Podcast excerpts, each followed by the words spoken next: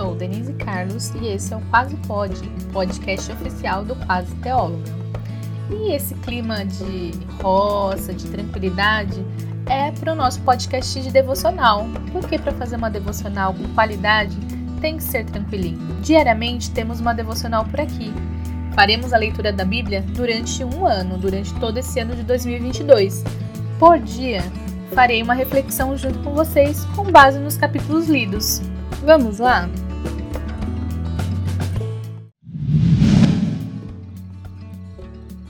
Devocional 060, Deuteronômio 24, 25 e 26, dois pesos e duas medidas. Quero destacar os versículos do capítulo 25, 13 a 16. Vamos à leitura? Quando pesarem mercadorias, usem balanças precisas, usem também medidas completas e justas. Sim, usem sempre pesos e medidas exatos e justos, para que tenham vida longa na terra que o Senhor, seu Deus, lhe dá. Quem engana com pesos e medidas desonestos é detestável ao Senhor, seu Deus.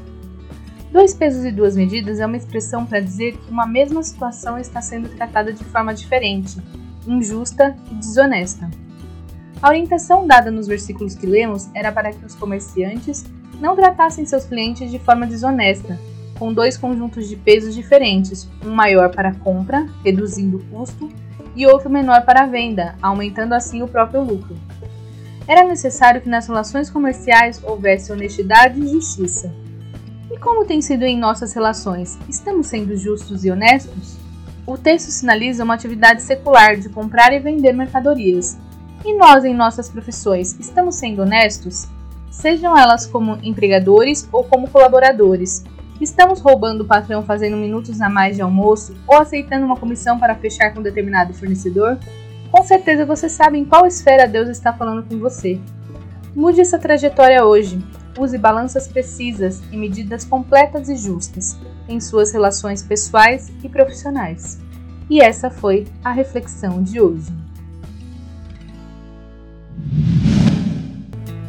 Vem refletir conosco durante todo esse ano. Segue o Quase Pode, se inscreve no Quase Teóloga no YouTube e me segue no Instagram, arroba Quase. Assim você não perde nadinha. E não esquece, até amanhã! Esse podcast foi produzido e editado por Denise Carlos, Quase Teóloga Produções.